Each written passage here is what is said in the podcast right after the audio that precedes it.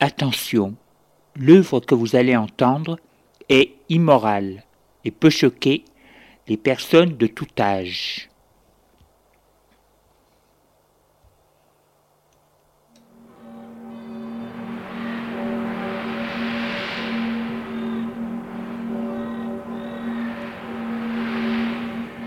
Nous vous présentons dans la série L'écran radiophonique un scénario original de Julien Jean-Pierre, La spirale de verre.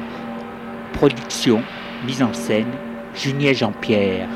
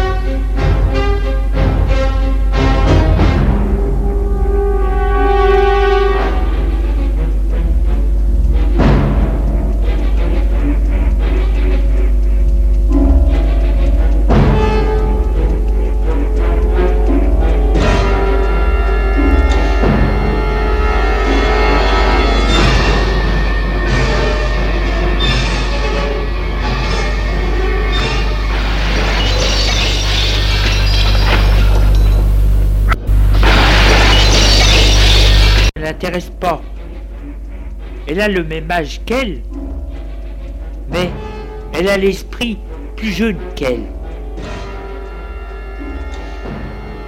Avec elle, elle se sent à part. Comme les journées sont longues, elle s'ennuie.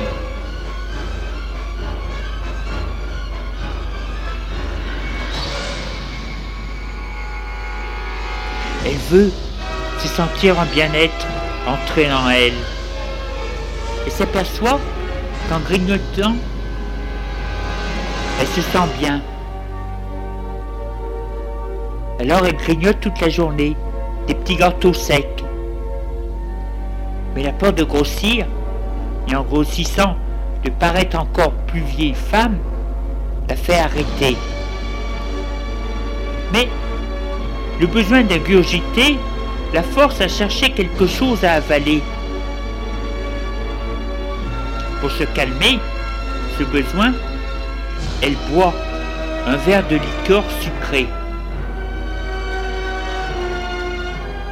Pour femme, un petit verre, bien sûr. Ce qu'elle boit lui donne un goût agréable à la bouche, lui coupe la faim, parce que le goût est un goût, disons, presque acidulé, et en même temps parce qu'il lui chauffe le corps. Elle se sent mieux et ça la calme de cette goinfrerie.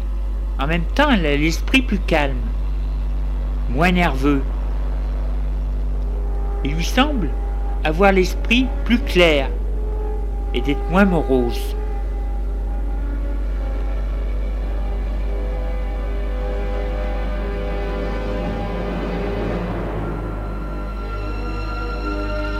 Mais combien de temps ce remède va faire effet? Et ne va-t-il pas avoir des effets secondaires? Gilles ne se rend pas compte de ce qui se passe. Ne voit pas le risque de la dégringolade de sa mère. À des moments de la journée, il la trouve très basse. Et on se dit,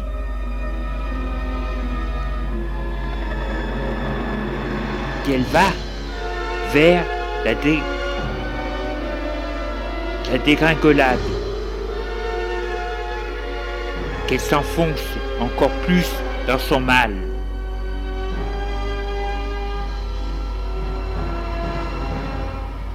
Au bout d'un moment, lorsque la liqueur ne fait plus son effet,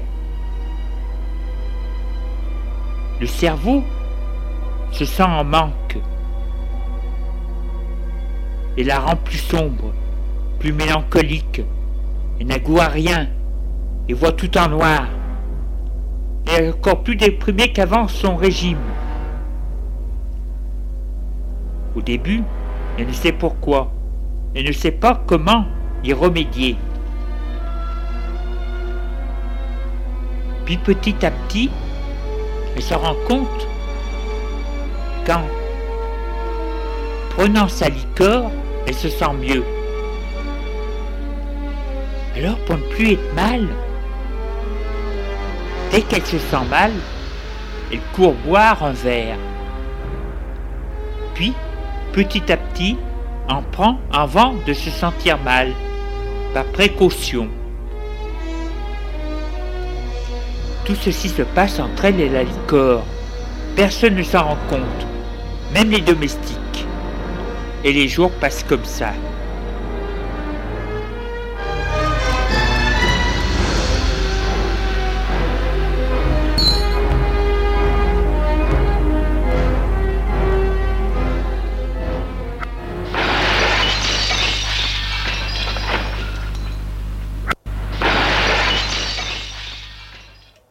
Matin, Carole a une idée.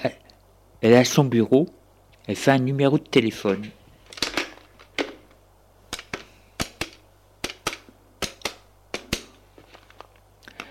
Allô? Je suis bien au siège Franc-Blanc Bien. C'est pour prendre rendez-vous avec M. Gilbert Franc-Blanc. Je suis Carole Bosch. Je sais, elle est très pris. Mais pourrais-je le voir tout de même? Bien, j'attends. Allô? Oui? Bien, bien. À 15 heures, jeudi, 18 juin. Très bien. Merci. Oui, j'y serai alors. Elle raccroche. Elle se dit, c'est pire que pour le pape.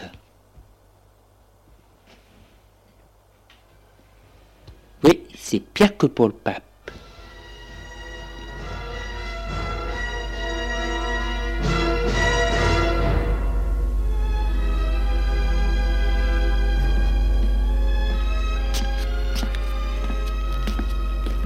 Et le jeudi, à 16h55, elle entre dans le siège du groupe Franc-Blanc.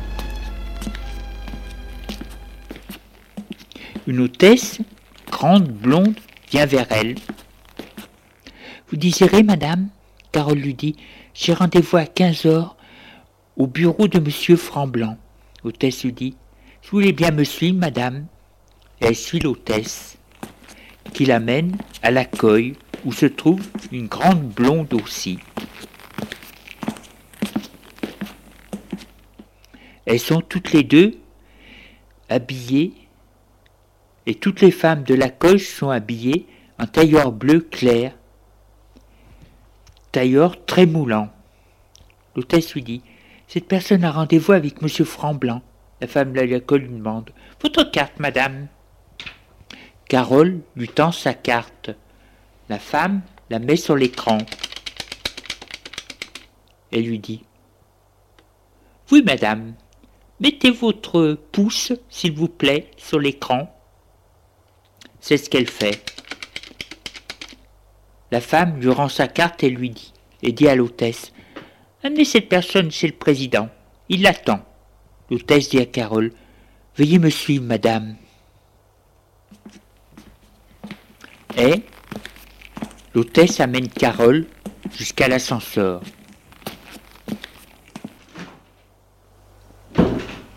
Carole se, dit que pour ne pas arriver en retard à un rendez-vous ici, avec tout le protocole, il faut venir dix minutes en avance au moins.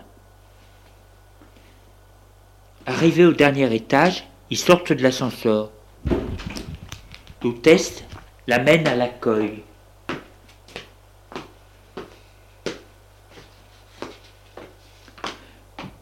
Femme est assise à son bureau. L'hôtesse lui dit Madame a rendez-vous à 15 heures. Le secrétaire d'accueil demande Votre carte, madame, s'il vous plaît. Carotte lui donne sa carte. Madame la met sur l'écran. Votre doigt, s'il vous plaît. Carole met son doigt. La femme lui dit C'est bien. elle lui rend la carte. Elle prend le téléphone. Allô Monsieur le Président, c'est l'accueil. Madame Carole Barche est arrivée. Bien, Monsieur le Président. Elle raccroche. Elle dit à l'hôtesse Amenez Madame au bureau de Monsieur le Président. L'hôtesse dit à Carole Veuillez me suivre, Madame. Et Carole la suit. Elle l'amène à une porte capitonnée. L'hôtesse appuie sur un bouton vert. Le voyant s'allume. Elle ouvre la porte et la fait entrer. Ferme la porte derrière elle. Gilbert, en la voyant, se lève et lui dit Veuillez vous asseoir, madame. Il lui montre le fauteuil qui est en face du bureau. Elle va s'y asseoir. Vous avez demandé à me voir, madame. Je vous écoute. Elle lui dit Je vous remercie de me recevoir, monsieur le président. C'est normal. Alors? Elle fait C'est délicat et très personnel. J'aimerais c'est que cela reste entre nous. lui dit J'aurai un tombeau, allez-y. Elle lui dit Eh bien voilà, je suis veuve et ne tiens pas à me remarier. Malheureusement, mon mari et moi n'avons pas eu le temps d'avoir un enfant, et cela me manque beaucoup. J'aimerais tant, enfin j'aurais tant aimé en avoir un de lui. Je me suis souvenu que la chose était possible et que seul votre groupe pouvait le faire, parce que vous avez la clinique Jeune Touriquin. Il lui dit Vous voulez un enfant? De votre mari mort Elle lui fait Oui. Il lui dit C'est très délicat et presque impossible. Elle lui fait Mais pourtant, vous l'avez déjà fait. Ça a été fait à titre expérimental. Elle lui demande Est-ce si difficile que ça? Il lui dit Il faut c'est prendre de l'ADN de la personne, un bout de tissu, recréer le sang et essayer de mettre en marche les glandes du sperme. Vivifier tout ça pour refaire un sperme avec l'ADN et vous l'introduire. Elle lui dit Essayez. Il lui demande Où est le corps de votre mari? Elle lui dit Il a été enterré au Père Lachaise. Il lui dit Il faut l'accord pour le déterrer. Et la famille elle lui demande Pourquoi l'accord de la famille? Nous étions mariés. Il lui fait Bien sûr, je vais réfléchir à tout ça et vous donnerai la réponse plus tard. Elle lui dit Merci. lui dit serait peut-être plus facile d'adopter un enfant. Elle lui dit Mais ce ne serait pas de mon mari. Il se dit que c'est tient tellement avoir un enfant de son mari c'est que ça cache quelque chose, peut-être une affaire d'héritage. Il lui fait Très bien, très bien. Je vous préviendrai. Il se lève, elle se lève. Merci, monsieur le président. Et elle sort du bureau.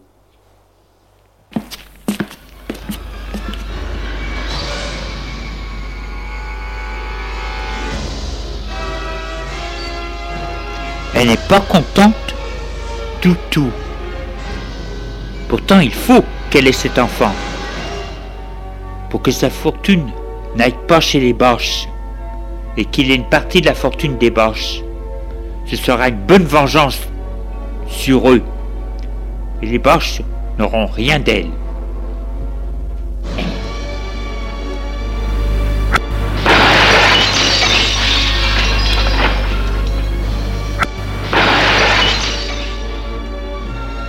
Lui, Gilbert, ne sait que penser de cette demande. Il s'est dit que s'il donne d'ordre de faire ça, il risque d'avoir des ennuis avec les Boches. Les Boches, toujours les Boches. Ils sont trop voyants ces gens. Il se dit qu'il doit bien réfléchir avant de donner son accord. Il prend son téléphone et fait un numéro. Allô? Mademoiselle Judith? C'est moi, Gilbert. Pouvez-vous passer à mon bureau? Merci. Et il raccroche.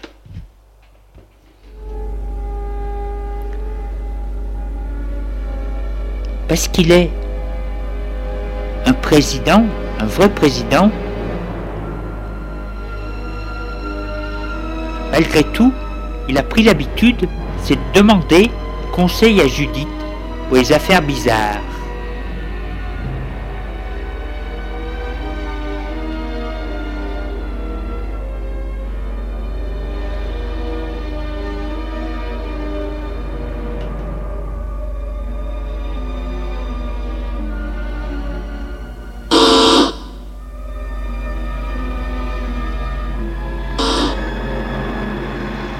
Quart d'heure plus tard, l'on sonne à sa porte. Il regarde sur son écran et voit Judith. Il appuie sur le bouton pour ouvrir la porte. Elle entre. Il se soulève. Elle lui demande Vous m'avez demandé, monsieur le président Il dit Oui, venez vous asseoir. Elle va s'asseoir face au bureau.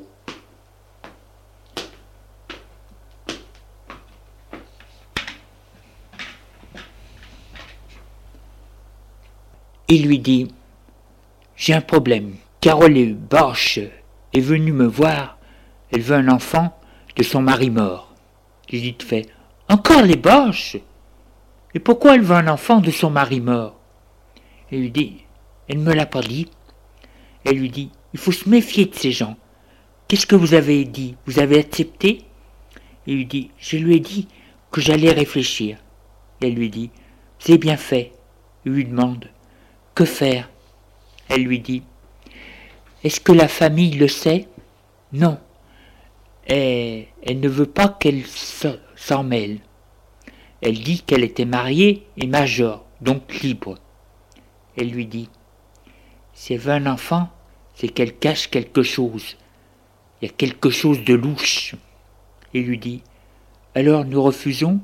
Elle lui dit Nous allons faire une chose. Prévenir la famille qu'elle veut un enfant de leur fils. Il lui dit Mais j'ai promis de ne rien dire. Elle lui dit Vous avez promis, mais vous m'en avez parlé. Il lui fait Je suis un parjure. Elle lui fait Vous faites des affaires. Alors que faire? Elle lui dit Prévenons la famille d'une façon privée ce qu'elle prépare de faire. Il lui dit Mais elle va être furieuse. Elle lui dit Qu'importe, laissez-moi faire. Bien. Il se lève et elle aussi, et elle sort du bureau.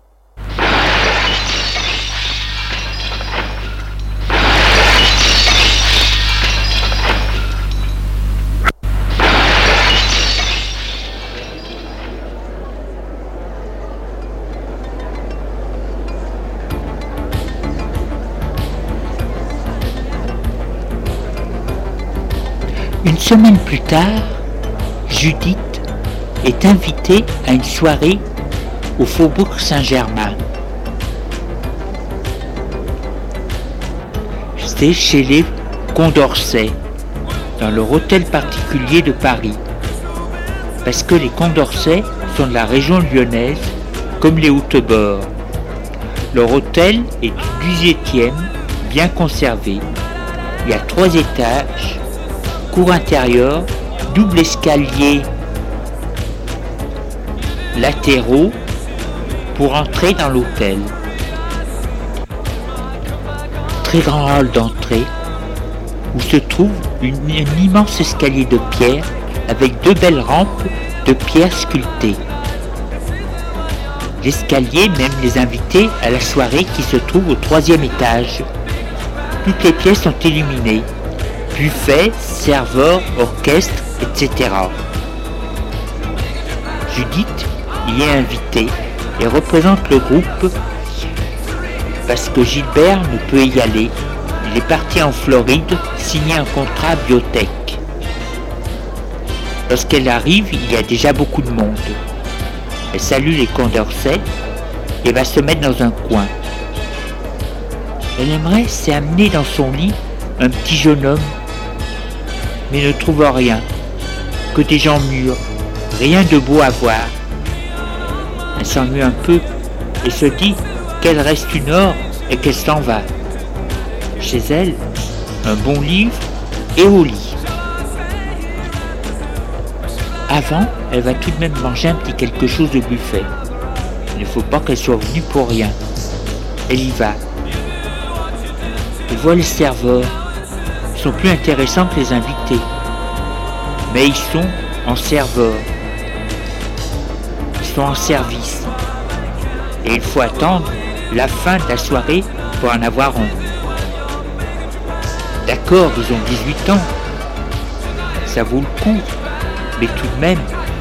Et puis à 5 heures du matin, on sera là. Et le matin, après une nuit blanche, on n'est pas très fraîche et risque de faire plus que son âge. Alors non. Elle prend un peu de caviar. Il est très bon. Coupe de champagne, un pamplemousse et un peu de glace. Une fois qu'elle est finie de manger, elle voit dans la foule Auguste Bosch, qui lui aussi est invité. Elle va vers lui et lui dit Quelle heureuse surprise Il lui dit Bonjour, vous êtes ici vous aussi? Elle lui dit Oui, notre président était invité, mais il n'a pas pu venir. Il est parti en Floride. Alors il m'a demandé de le remplacer et de le représenter, bien entendu. Il lui dit Oui, votre président est un prix. Elle lui dit Oui, très, et il voyage beaucoup. Il a bien su la succession de son père. Je dois vous avouer, c'est que nous avions peur. Il n'était qu'il ne soit pas prêt et ne veuille pas. Et puis, une fois à place, la chose s'est bien mise en marche. Il lui dit, il est vrai, c'est que il a de très bons collaborateurs. Elle lui fait, oui bien sûr, mais Diap avec son dent fort, chose que nous n'avons pas. Il lui dit, mais il vous a. Elle lui fait, merci. Mais je ne suis pas grand-chose, vous savez. Il lui dit, tout le monde vous estime. Elle lui fait, merci. Oh mais il est vrai, je dois vous féliciter. Il lui fait Pourquoi? Elle lui dit Vous allez être grand-père la regarde surprise et lui dit De qui? Elle lui fait Mais voyons, de Carole? Il fait Mais non. Elle est ma belle-fille, mais mon fils est mort, hélas. Elle a un fils, il ne peut être mon petit-fils. Elle lui fait Mais si, vous ne savez pas, elle a demandé à ce que l'on fasse un fœtus de son mari mort grâce à l'ADN et qu'on lui mette le fœtus. Il la regarde effarée et lui dit Quoi? Comment? Elle lui dit Oui, elle va avoir un enfant de son mari décédé. Il lui dit, mais c'est impossible. Elle lui fait, la science l'a déjà fait. Il lui dit, je ne le veux pas, je ne veux pas que l'on touche à mon fils.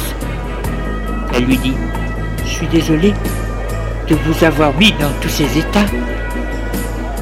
Il lui dit, n'y êtes pour rien, et heureusement que je le sais, autrement la chose aurait été faite. Elle lui fait, il faut vous accommoder avec votre belle-fille. On n'a encore rien fait. Il lui dit, merci. Elle se retire du buffet. Lui va vers sa femme. Il lui dit, viens, nous en allons. Elle lui fait, et pourquoi? On est très bien ici. Il lui dit, j'ai à te parler de choses sérieuses. Viens. Et il emmène sa, sa femme et ils sortent de la soirée.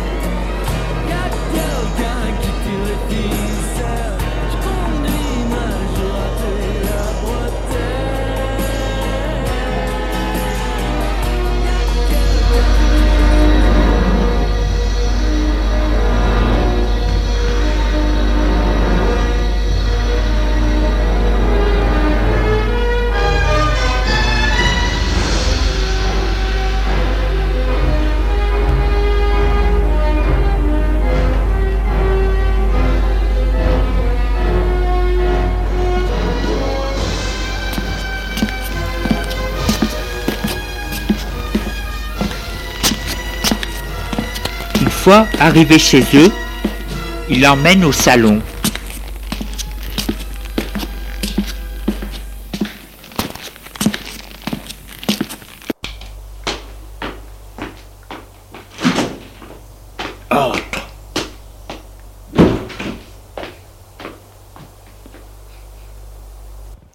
Elle lui demande Explique-moi ce qui t'arrive. Il lui dit Notre fils faire un enfant à sa femme. Elle le regarde effaré et lui dit Es-tu devenu fou? Tu sais très bien qu'il est mort.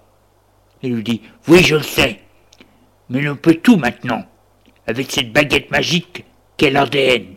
Elle lui fait Oh Et alors? Pourquoi est-ce que notre fils veut un enfant? Il est mort.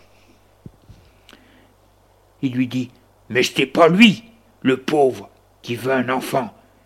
Il n'a rien dit. C'est sa femme. Elle fait Carole Oui, elle veut un fils de lui. Elle peut en avoir un. Il suffit de prendre de l'ADN de notre fils et d'un peu de peau, etc. et de faire revivre tout ça et de l'enfiler et de l'enfiler dans Carole pour qu'elle ait un fils.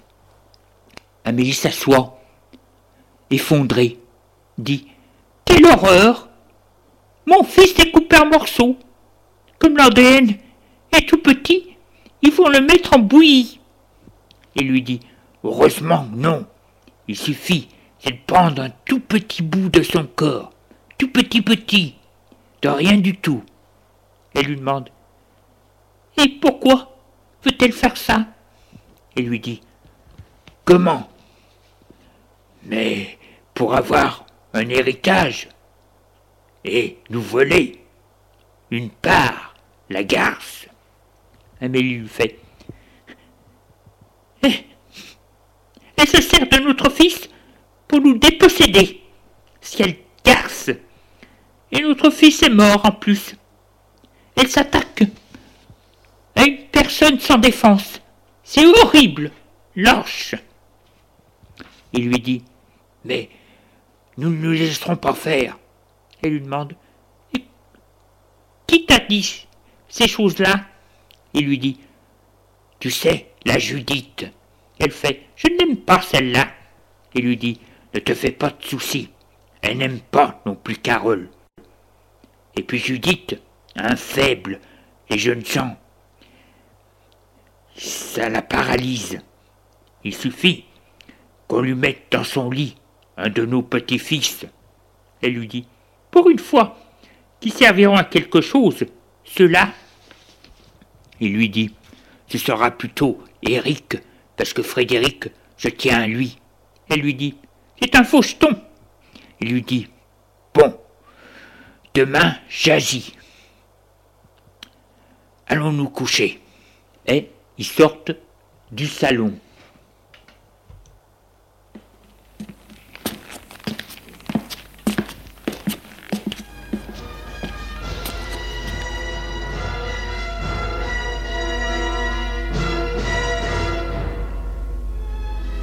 Lendemain matin, à son bureau,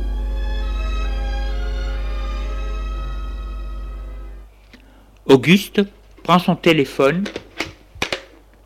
et fait un numéro.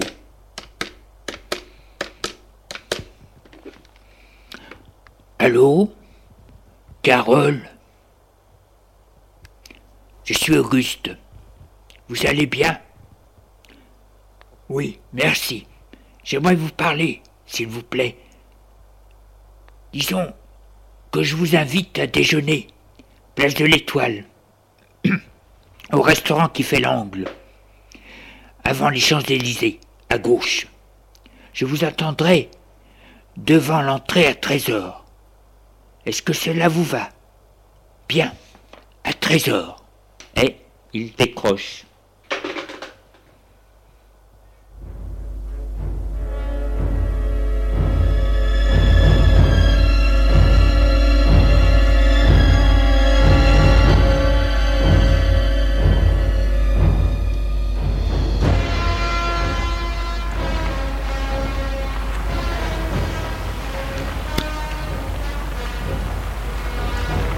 Il l'a invitée dans un endroit public pour éviter qu'elle ne fasse une scène.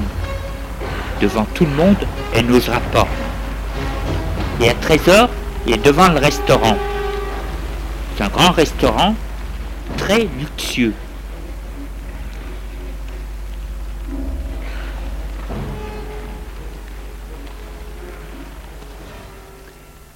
Il la voit sortir de voiture. Elle porte un elle porte un tailleur noir avec de la fourrure. Elle a un chapeau de la même fourrure. Elle est très élégante. Va vers lui. Bonjour Auguste. Bonjour Carole. Vous êtes bien belle. Merci. Venez, entrons. Et ils entrent dans le restaurant.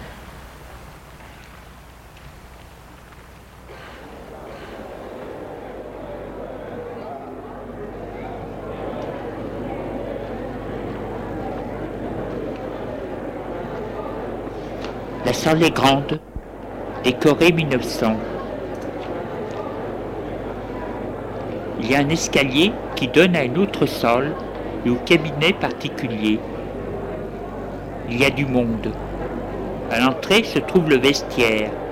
Le maître d'hôtel vient vers eux, habillé de noir, grand distingué dans les 25 ans. Il demande Vous désirez? Auguste lui dit j'ai réservé une table pour deux personnes, au nom de Bosch. L'homme regarde sur son ordinateur portable. Oui, votre carte, s'il vous plaît. Auguste lui tend sa carte. L'homme la met sur l'écran. Bon, il lui rend la carte. Si vous voulez me suivre, il ouvre une porte qui donne à la salle à manger. Lumière tamisée, décor beige et or.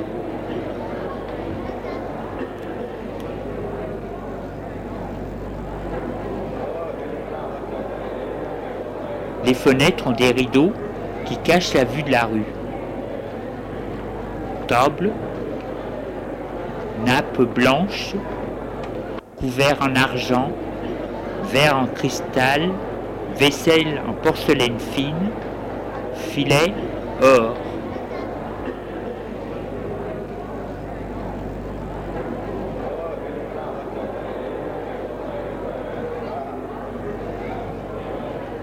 Nappe de lin blanc, chaise tapissée, tissu crème.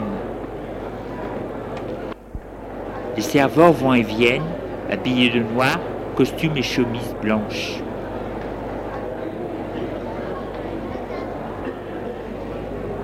Ils vont et viennent sans bruit. Tout est feutré. Il y a du parquet à la française à terre. lustre cristal.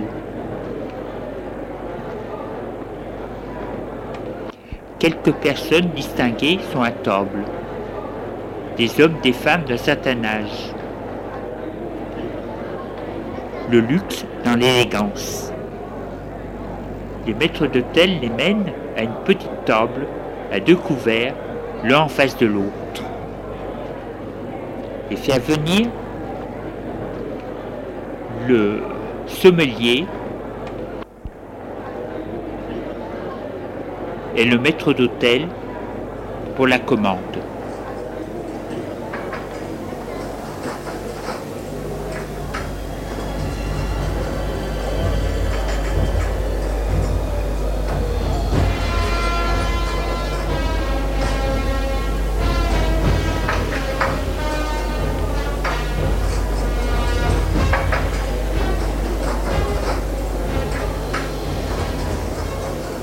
Demi-heure plus tard, je en train de manger un assortiment de fruits de mer et de caviar. Le déjeuner se est arrosé de différents bourgognes. Il lui dit, vous êtes ravissante. Elle lui dit, vous m'avez invité d'ici, c'est pour vous séduire Il lui dit, ici, il n'y a pas de chambre. Et puis, il est de bon ton, c'est d'aller à Versailles, dans un restaurant très bien, qui lui a des chambres. La légende dit que les Pontois, mari et femme, y amenaient leur conquête. Elle lui fait Mon Dieu Il lui dit Les amours de Monsieur Pontois été très tragiques. Les amours de sa femme aussi. Et la personne qu'elle a connue en a fait un livre. Comme c'est un, un acteur, ça va devenir un film. On dit que le petit-fils de Leonardo DiCaprio va jouer le rôle de l'amant de Madame Pontois. Ça va s'appeler Violence et Crépuscule. C'est la MGM, Paramount et Canal+, qui vont produire cette super production. Elle lui demande Et Madame Pontois sera jouée par qui? Il lui dit Par la pulpeuse petite fille de Charlotte Stone. Elle fait Mais Madame Pontois n'était pas pulpeuse Il lui dit C'est pour donner un peu plus de, de chaleur à l'histoire de chair pour faire des scènes chaudes au lit, etc. Elle lui fait Eh, eh bien, mon Dieu, je suis curieuse de voir ça. Les Américains, lorsqu'ils font des histoires qui se passent en France, c'est bizarre. Mais les Français ne reconnaissent pas leur pays. Il lui demande Et vous, votre vie va être en film? Elle lui fait Non, je n'ai rien. Ma vie est plate comme histoire. Il lui dit pourtant, elle lui fait gêner. Quoi Avec mon fils? Elle lui dit une vie de femme mariée. Il lui fait oui, je sais, mais après, elle lui dit rien, je suis une veuve. Il lui fait et les rapports avec euh, votre mari. Elle lui dit non, bien entendu, puisqu'il est mort. Il lui fait Oui, bien sûr, mais on ne sait jamais. Jamais quoi? Il lui dit Il paraît que vous avez encore des rapports avec votre mari, mon fils. Elle lui dit Et comment? Il lui dit Alors comment faites-vous pour vouloir un enfant de lui? Prise est furieuse et lui demande qui vous a dit ça? Il lui dit, une personne qui pense que je devrais le savoir. Et lui dit, il m'avait dit de ne rien dire. Il lui dit, ce n'est pas lui qui a dit, mais les murs ont des oreilles. Alors, qu'est-ce que c'est cette histoire? Elle lui dit, je veux un enfant de votre fils. Je peux en avoir un. Je l'aurai grâce à l'ADN. Il lui fait. Je suis au courant. Mais vous n'avez pas le droit de toucher à mon fils. Elle lui dit. Mon mari, il était major. Nous sommes libres de faire un enfant. Auguste lui dit. Avec un mort, c'est dégoûtant. Elle lui fait. C'est le sperme. Et le sperme, qu'est-ce que c'est? De toute façon, ça ne vous regarde pas. Je le ferai. Et si vous y opposez, je fais une campagne de presse. Dit que toutes les femmes vont être de son côté. On va le traiter de fasciste, etc. Il lui dit Eh bien, faites ce que vous voulez. Elle lui dit Merci, et vous serez heureux d'avoir un petit-fils. Il lui dit Ça, c'est une autre affaire. Et pourquoi voulez-vous un fils de mon fils? Elle lui dit Parce que j'aime votre fils et que je veux un fils de lui, comme toutes les femmes. Il lui dit Si c'est pour l'héritage, vous n'aurez rien, parce que je ne laisserai rien. Elle lui dit Mais ce que je vais lui laisser lui suffira. Vous oubliez, c'est que je suis plus riche que vous. Il ouvre sous les épaules et n'ose rien dire.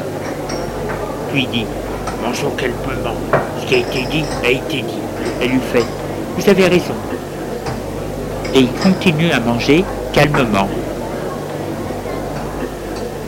Après le repas, il se quitte.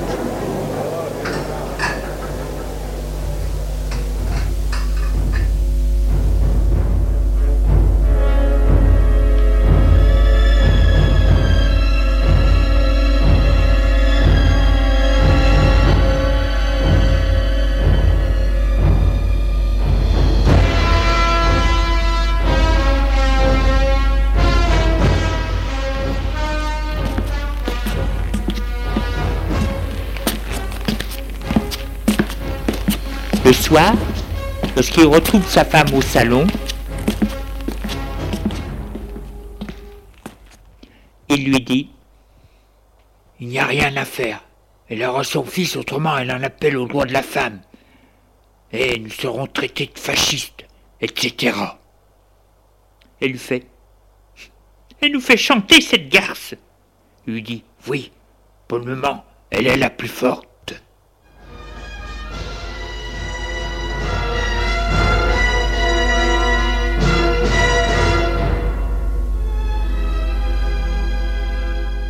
Au dîner, à la salle à manger, Auguste dit à ses petits-fils, vous allez avoir un petit frère. Ils sont surpris. Eric demande, comment? Auguste lui dit, ta belle-mère va être enceinte. Oui, elle va être enceinte.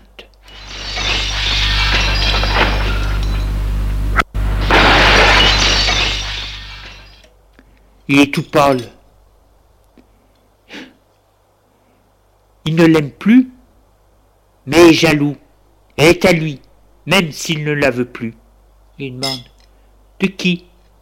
Auguste répond De ton père. Eric lui dit Mais c'est impossible, il est mort depuis des mois. Auguste lui dit Elle va faire un fœtus de son mari avec son ADN. Frédéric lui dit que c'est dégueulasse, le fils d'un mort. Eric fait Elle n'a pas le droit. Père est à nous aussi. Auguste lui dit Je le sais, mais elle va faire valoir ses droits. Elle en a le droit. Alors Ils sont tous effondrés, mais Eric est furieux.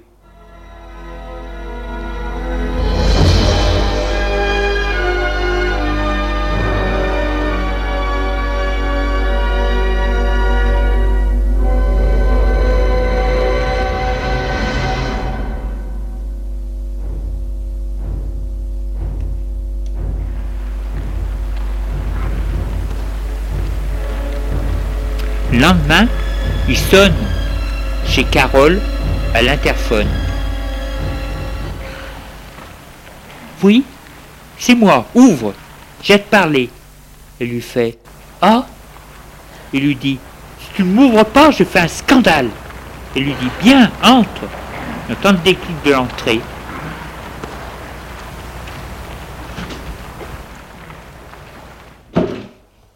Il va prendre l'ascenseur.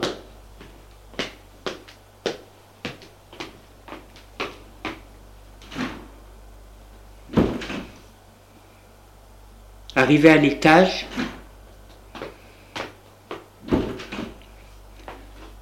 il va sonner chez elle.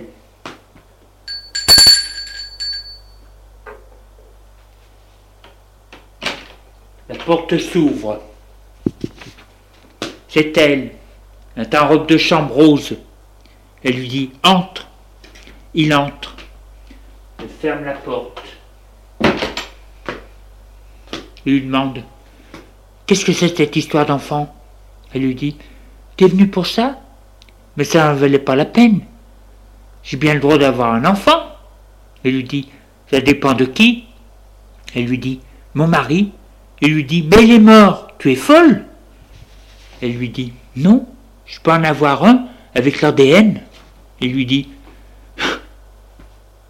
Mais si tu voulais un enfant, je suis là. Elle lui fait Surtout pas je tiens à rester fidèle à mon mari. Il lui dit, il fallait penser avant. Elle lui fait, avoir un enfant, c'est du sérieux. Il lui dit, justement, moi je ne veux pas. Et je te défends de le faire. Elle lui dit, de quel droit? Il est furieux. Il lui donne une gifle.